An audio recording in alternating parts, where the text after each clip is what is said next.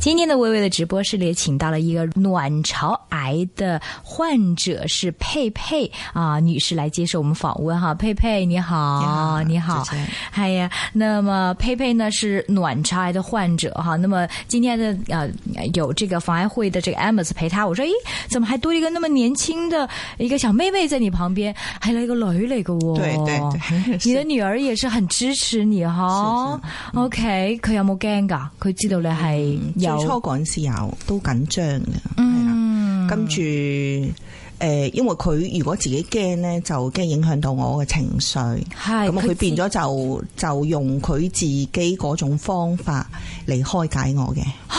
係咁好啊係啊，乜嘢方法？即係佢會喺屋企攞條佢自己着個裙俾個細佬着，就會好搞笑嘅。咁啊係想引我笑，因為嗰陣時我嘅情緒係好低落嘅，咁佢就用咁嘅方法，仲係吊帶裙嘅，咁啊俾個細佬着住咧，佢哋已經笑得趴喺度嘅。咁我我嗰陣時咧，我望到，咦，好似唔關我事嘅喎，呢樣嘢好好笑咩？即係我嗰陣時係走唔出嗰個情緒嗰、個、個牛角尖啊，嗯，鑽牛角尖。什麼時候發現的？诶，呃那时候是二零零七年，我第一次发病的时候是二零零七年，二零零七三月年，那呃都很久之前了，对，七年了都。七年了嗯，啊！你說第一次就是还有第二次，第二次是二二二零一一年，一一那是复年发了复发了，所以現在还在治療之中，诶，治疗完了，治療完了对对，那其复實发完了以后都治疗完了，那那其實兩個關都可以過了，可以這麼說对，哈可。以过，可以过。嗯，当时候怎么发现的？诶，那时候就是肚子痛了一个月，然后那时候肚子痛呢，当时呢那时候还有就是月经吗？有有有，还有全部月都经正常的，全部都正正。常。然后我就是肚子痛了吧，就还伴着我就是呃腹泻，还有呕吐。嗯，那那时候这样的症状呢，就去看普通科的医生，呃，一般医生就照那个肠胃，嗯，當腸胃科咁樣嚟醫我嘅，咁啊俾啲止止屙藥、止嘔藥、誒止痛藥咁啊俾我食，食完之後咧又覺得好翻喎，冇事喎，即係嗰哦啲症狀就冇晒，咁啊、變咗自己就唔覺意繼續就翻工，咁啊但係繼續都係痛。雖然嗰啲肚屙、肚瀉嗰個誒即係肚誒嘔嗰種情況冇咧，但係咧我翻工嗰陣時咧，一痛咧就痛到成個人攣低，即係即係踎低嘅。嗯，係唔要係經期痛唔嘅，係經期痛，嗰陣時冇經期嗰陣時，就日日都係咁。但係一日咧，大約係痛四五次到嘅啫，唔係成日痛嘅，但係痛嗰陣時係痛到直情痛得得直頭要踎喺地下，電都唔喐得痛嘅。幾耐？誒，大約兩三分鐘嘅啫，我兩三分劇鐘。痛係啦，劇痛就係兩三分鐘之後，自己企起身乜事都冇嘅喎，嗯係好似正常，好似而家咁樣，又食得又瞓得，乜事都冇。咁我就睇咗成個月，誒、普通科醫生都係即係個肚痛嘅情況都冇乜改善。咁啊有一次我去睇一個醫生，我就無意之中問佢：咦，我話我咁樣醫法，照 X 光又照過，驗血又驗過，都話腸胃又冇事，冇乜嘢喎。咁我話如果我咁樣痛法，仲有咩其他情況？我話你哋醫生比較比較熟你悉，係睇同一個醫生，誒唔係轉轉咗政府邊有個睇，轉咗誒政政府府嘅急症有睇，誒就係冇睇專科，但係你都哦唔知睇咩專科。嗯唔知唔知係，咯，你肚痛你點知睇係咩啦係專科啦，就啫？係因為因為肚屙。又嘔，你梗係覺得自己係食錯嘢，或者係啊係受正常凍啊嗰種情況，或者係誒食咗啲唔新鮮嘅嘢，或者係食咗啲凍嘢。因為嗰陣時我腸胃都幾敏感嘅，一飲凍嘢我就會有事，咁啊、以為自己係咁嘅情況。咁我就無意之中就問咗個位醫生，嗰陣時係誒係私家私家醫院嘅。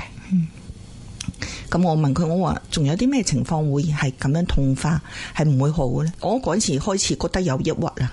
抑鬱哦，你係睇啦抑鬱嘅醫生，係啦，係睇抑鬱醫生。私即家係嗰次，我覺得我嘅情緒唔好。嗰次係荃灣嗰間私家醫院嚟哦嘅，咁啊就我就問佢，我話其實佢嗰陣時已經開開始幫我開嗰啲抑鬱藥。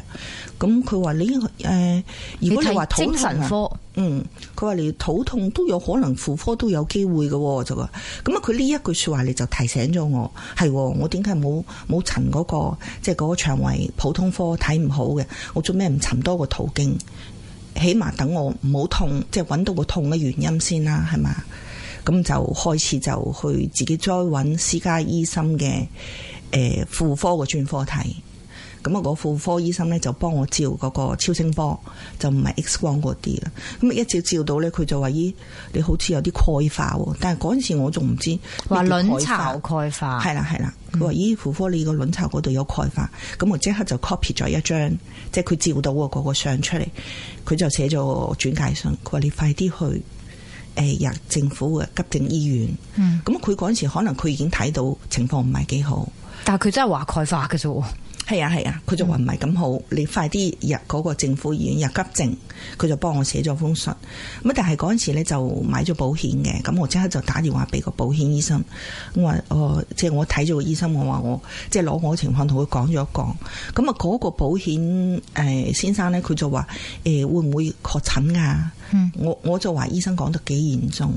咁佢就話不如咁啦，我再揾多個專科醫生，再再進一步 check 下睇下，如果係誒、呃小問題嘅，咁啊不如揾嗰個私家醫院快快脆脆搞掂佢。跟住咁樣呢，我哋就再去九龍，再揾多個婦科醫生。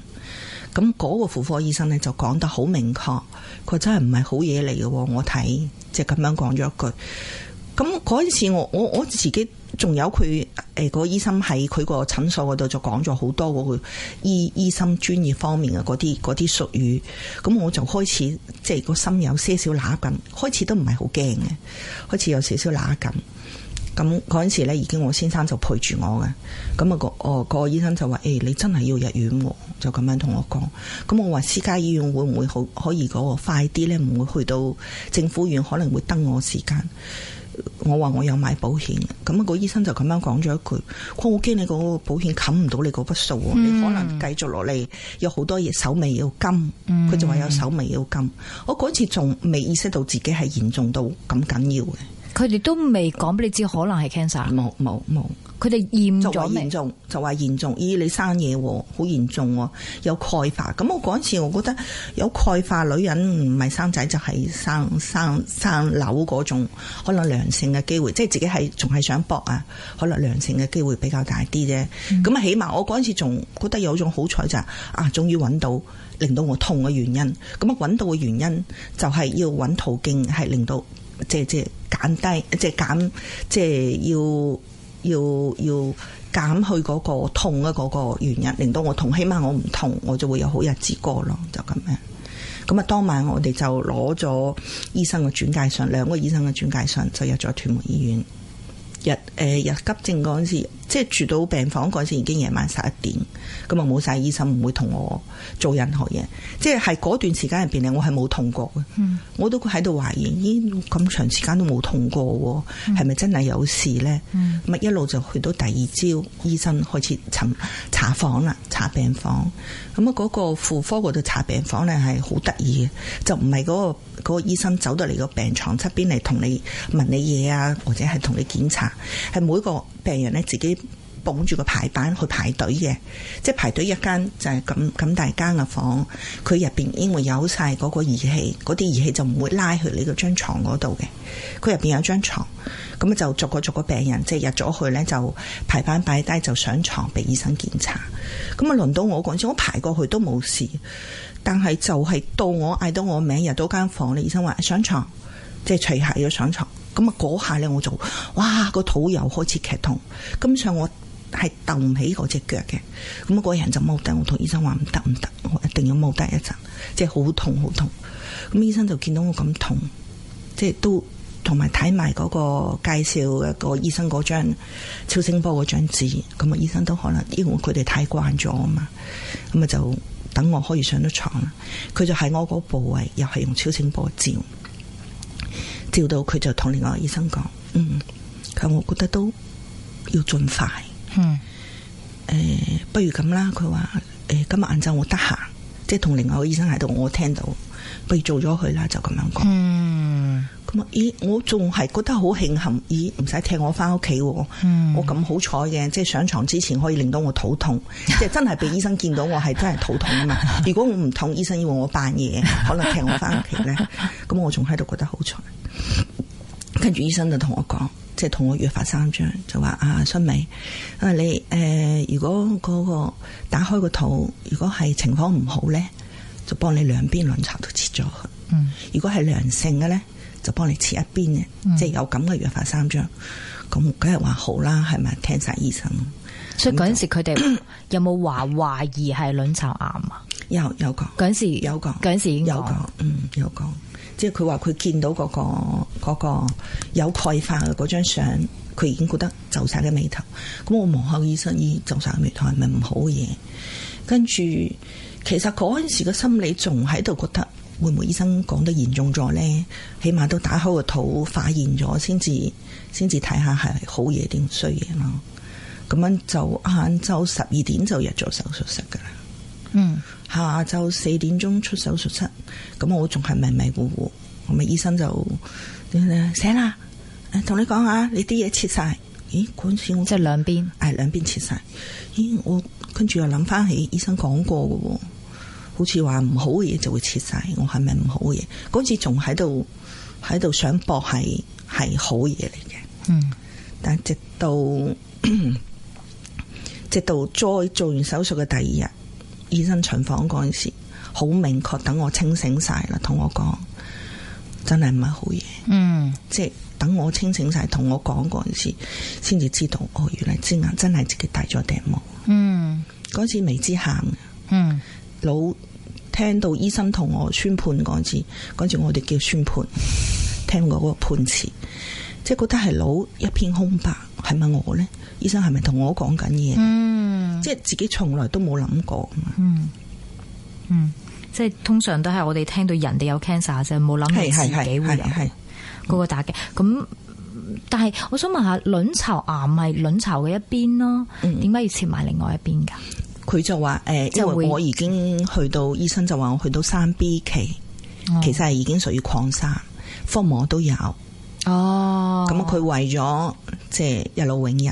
嗯驚佢第二次又翻翻到去第二度，咁啊嗰陣時醫生都問我：，OK，結咗婚未？有冇仔女？嗯因為我一個仔一個女，佢話你都一個仔一個女啦，唔需要即係都啦嗯係啦，唔需要啦，咁啊好可以令到自己安心啲咯，咁就切晒。明白。咁啊，你屋企人幾時知㗎？入手術之前入手術嗰日誒出嚟，因為嗰日四點幾我出手術室嗰陣時，佢哋差唔多已經喺度噶啦，即係你入去嗰陣時，佢哋都未喺度嘅，未喺度噶，因為你覺得哎呀，係啊，我太即太係我太我急係啦，通知唔到啊家冇人錯。冇錯，就係、入手術室之前我就誒、呃就打咗個電話俾我先生，我話要做手術啦，我嗯話幾好啊，我話個醫生幾好啊，咁快就可以俾我做咗，我我仲覺得好僥倖噶，啊好好幸運啊，咁快可以做咗手術。但係誒，咁、但係醫生講已經兩個卵巢都切咗咯，咁嗯咁你你你嘅反應係乜嘢？你覺得我我嗰陣時我特登令到我自己再昏迷，昏迷啊？嗯嗯，即係因為你我嗰陣時係嗰個麻醉未過晒啊嘛，嗯我就係迷迷糊聽到阿雙美嗰陣時我仲未推出手術室嘅，個醫生話誒、全部切晒咯喎，就咁樣講。嗯咁啊，哇！好似好似諗翻起我同醫生嘅約定嘅喎，好嘅嘢就係切一邊喎，唔好嘅嘢切兩邊喎。嗯醫生話切晒嘅意思係咩咧？嗰陣時我特登誒再瞓啊，冇理佢，啊可能係發夢啫，我就咁。哦，但係後嚟醒翻，當自己知道真係自己有卵巢癌嘅患者嗰陣時，你會點？嗯嗯，你你嗰你陣係時就初初就係個腦一片空白。嗯誒醫生話俾我聽嗰陣時，我我總之覺得咦醫生喺度同我講，係咪唔係同我講呢？講緊第二個人呢？嗯一路到點樣，我開始覺得係真係我自己嗯呢。到咗第二日嘅夜晚，屋企人同埋啲同事嚟探我，嗯誒咩、事啊？有啲咩？有我把口嚟話俾佢哋知，我係咩病嗰陣時，我覺得係講緊我自己啦。嗯咁開始個情緒控制唔到，嗯即係其實嗰兩日我都冇行過。嗯係有我把口講出嚟俾人聽嗰陣時，我就控控制唔到啦。嗯，咁啊，持續幾耐啊？持咗有半年，半年嗯有冇要睇抑鬱？有要嗯，屋企人點樣對你？屋企人誒、呃除咗先生關懷之外，先生先生都又要係做嘢啦，係咪？要要嗯要做嘢。咁我翻到屋企第一時間就問候啦，冇事啦。咁啊變咗屋企啲親戚啊，我媽咪啊、爹哋啊、阿哥啊、嫂啊，全部由外外省嗰度趕過嚟探我。嗯即係我覺得係哎呀，好似末日個個都嚟探我。嗯即係會有咁嘅感覺咯。咁啊，嗰陣時其實兩個細嘅都細，最細嗰個都係得個小學，嗯大嗰個都係中學。但嗰陣時咧就會覺得，而家諗翻起佢哋即係你話小朋友嗰段時間，你乖都唔會乖到去邊啦。嗯但就會覺得佢哋咦，突然之間佢哋會咁乖嘅。係啊，即係媽咪要瞓覺會會真係，要媽咪要瞓覺，你你冇嘈啊！佢哋可以一一啲聲都冇啊，嗯，即係會懂會事咁樣，嗯懂事嗯就慢慢就會覺得佢哋懂事。咁啊屋企人嘅支持，跟住仲有啊朋友啊嗯，仲有同事，嗯即係打電話嚟嚟慰問你，誒申請好啲未啊？我哋可唔可以見面？即係佢哋都驚一上到嚟，誒一同我講嘢，我情緒就就唔好。有時反而我我覺得你哋冇理電話，我特登打個電話出去，令到自己係可以可以喊一場，即係發泄下嗰個情緒出嚟，係咁、樣。咁後嚟你點樣慢慢去適應？慢慢適應。第一咧就係、誒、做晒治療，即係做除咗做手術之後打六針化療，嗯，有電療、化療咁樣，誒冇電療。冇電療係啦，冇電嗯療，因為電療對我醫生就話你唔需要電療，因為佢話肉眼睇得到，打開個肚我可以手術噶嘛。嗯我打開個肚，肉眼睇到嘅全部切晒，嗯嗯跟住跟進翻就係六針化療。嗯，個六針化療呢，即係有好多副副作用啦，自己就咁樣捱過。化療係嗯咪好辛苦啊？好辛辛苦，太多副作用，即係粒化已經係係好普通噶啦。嗯哦嗯，即係嘔，係啦，嘔瞓唔着，瞓唔失到眠，同埋個情緒好差。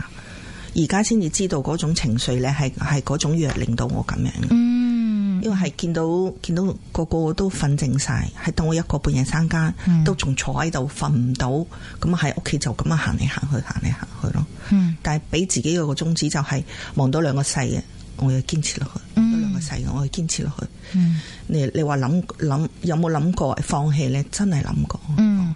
即係辛苦到放放棄棄，，嗯，咁結果捱到喎，結果真係捱到。啊係，啦，咁啊開始兩個細嘅就伴住大啦，咁啊嗰陣時情緒都都未走到出嚟㗎，唔識笑㗎。總之覺得開心嘅嘢，大家都即係笑到喺度碌地，好似嗰樣嘢同我冇關，嗯即係自己喺個牛角尖度。嗯佢哋諗晒方法要我開心，我都走唔到出嚟。嗯嗯咁嗯啊有一次個女就放學翻嚟，因為佢嗰陣時都都中學畢業啦。啊佢話：媽咪，你成日咁辛苦，我哋都知道你你個情緒係係差，但係人哋幫唔到你，你一定要自己行出嚟。哇，好懂事啊，係啊，好咁啊叻佢話你不如咁啦，咁我話我話同你哋講，你哋都唔明我嗰種辛苦，嗯即係你係健康人，我講俾你知，我都唔需要講咁多，我講俾你知，你都唔係好明，咁不如你咁啦，佢話你開個開個博客啦，開個開個 blog， Blog 係嗰陣時 Yahoo 有 blog 啊嘛，咁佢話你開個 blog，可能有好多即係你你有好多病友。都有，即係大家有同樣經歷嘅人交流下嗰啲經驗，你可能即係或者係誒病人對你嘅支持，或者你去支持人哋，你可能會覺得開心啲咯。咁樣就開始初哥，就開始摸嗰、個開個波。喺我病之後一年先開嘅，嗯咁啊真係開始又翻工。嗯，咁啊翻埋工添同事啊，係嗯翻埋工，咁啊同事又對我都幾好啦，好關心。佢哋唔係當我病人睇，但係真係嗰種嗰種眼神啊，一種支持啊，你係感受得到咯。嗯嗯咁就開埋個波，開埋個波之後你真係慢慢慢慢累積。但係半年之後已經有三十幾個病友噶啦，哦，係啊。大家互咁啊相，大家譬如話我我第日要要去覆診，哎呀好驚，我就係上面講一句，呀聽日要覆診啊，好驚醫生又摸到啲乜嘢，咁啊嗰啲病友咧就會即係知道，因為大家心情都一樣，都都係過來人，就會俾佢加油你啊，嗯誒同佢講冇事啊，咁大家慢慢慢慢就即係嗰種感情就喺度咯。嗯明白，咁啊，發展到後尾嗰三十幾個從未見面嗰、個誒、呃、網友，即係又加埋病友啦，可以約埋一齊，大家出去見面，哦嗯變咗朋友咁定期係啦，定期見面哦，好好喎，同埋識得嗰班啊病友之後加網友之後呢，自己會覺得我嗰陣時係個情緒好差，覺得好個世界好似對我唔公平，點解我會咁樣？係識咗佢哋之後，自己覺得唔係最慘嗰個咯。嗯即點係我已解經？覺得係好幸運，好點好解啊彩。誒因為好多人啱啱啱啱查出嚟有病，嗯治療都機會都冇，哦，一下就四期，係嗯咁，我覺得自己已經好幸運。係，所以而家誒咁行出嚟，即係同人分享我個病，即係唔會好似以前咁樣喺屋企成日屈住，點解好似怨天尤人？點解好似個世界淨係對我唔公平？而家唔係咯，嗯可能係對我個考驗。我有時成日真係會咁樣諗係嘅。啊，嗯你講緊係零七年喎，依家唔係係唔係零七零八年我先開播，哦，零唔係，我就話零七年有病噶嘛，嗯，嗯到依家係我係啊，一四年七一年五年嚟緊噶咯，啱唔 係啊係啊啱七啊？年你幾啦你贏咗好多年喎，冇錯冇錯，好似一醫生都都你贏咗好多年覆啊，診嗰陣時，醫生都話：我嗰陣時三 B 期噶嘛，醫生咪係咯我我我三期仲問幾醫生，我話喎醫生我可以做啲咩啊？佢話你你你去到咁後期嘅，你去到而家你已經好好彩噶啦，係咯，係啊，就我覺得係好好彩啦嗯。但係你嗯一零年又發啊一一年，一一一年年年尾，嗯你點啊？當時誒嗰陣時翻飯都係好突然，一個禮拜之內，痛啊？嗯有唔冇痛？係痛。嗯就係、誒、腹大，即係腹水好勁，一個禮拜之內就嗯脹個肚就脹到有六個月心人咁大嘅。嗯，你就知有時誒呃同埋伴住其他嗰啲瞓瞓唔到啊，嗯失眠啊，同埋食嘢又頂住啊，嗯即係嗰啲症狀。咁我自己上網或者抄下，或者睇下啲醫書，都知道有可能。咁我再去揾翻個以前睇嘅嗰個婦科個專科醫生，佢再用嗰個超聲波同我講，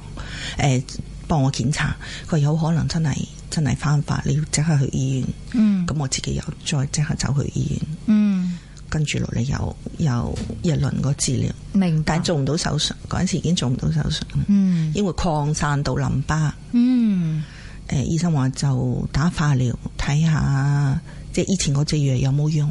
咁打咗四針之後，再去做個 PET scan，因為要要睇下嗰個化療藥對我有有冇效嗯嘅。如果冇效，就要抽組織出嚟睇下係咪之前嗰啲細胞。咁四針之後呢，佢話個效果好好，嗯嗯，咁啊繼續打多兩針咯，嗯嗯，使唔使電療啊？唔制都唔制，都唔冇得制電療嗯即即誒係咪即係好 worse 好差嘅情況先電療啊？唔係，佢話覺得你個部位係可以做到電療，我個部位係唔適合電療，所以唔需要哦，電即係唔同嘅嗯病，明白。咁你第二次嗰個感覺同第一次嘅感覺，即係你精神上係點樣啊？係更加差，抑或係我經歷過一次你經歷過一次就所以識得係啦，有 handle 經驗啊啦，係啦，可以自己可以控制得到，控制得到嗯？即係因為知道啊，跟住落嚟聽日會有啲咩情況出現，或者係唔好講聽日啦，就係、今日打完，琴日打完針，今日應該有啲咩症狀出現，咁我只要捱住，或者係係自己數住個數咯。嗯起碼嗰個難過嗰、個最難受嗰嗰日，我慢慢慢慢我可以頂，可以撐過嚟咯。嗯，明白。嗯咁所以結果撐過嚟咯，係結果撐過嚟，已經四年咯，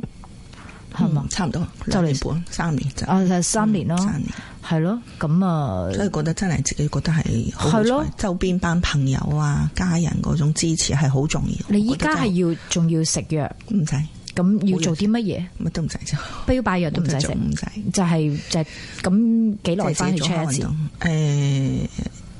誒，就三個月 check 一次。三個月 check 而家就係驗血㗎咋。啊，而家 so far 都冇咩事。嗯，醫生話血指數唔係好穩定，唔係穩定，咁唔唔做得啲任何嗯唔嘢做得嘅，。咁我問醫生，如果再嚟咁點啊？咁咪又再醫咯。再嚟咯，係咯嗯就咁樣講，咁起碼過得一日係一日咯。係啊，咁你點樣識得防癌會啲人？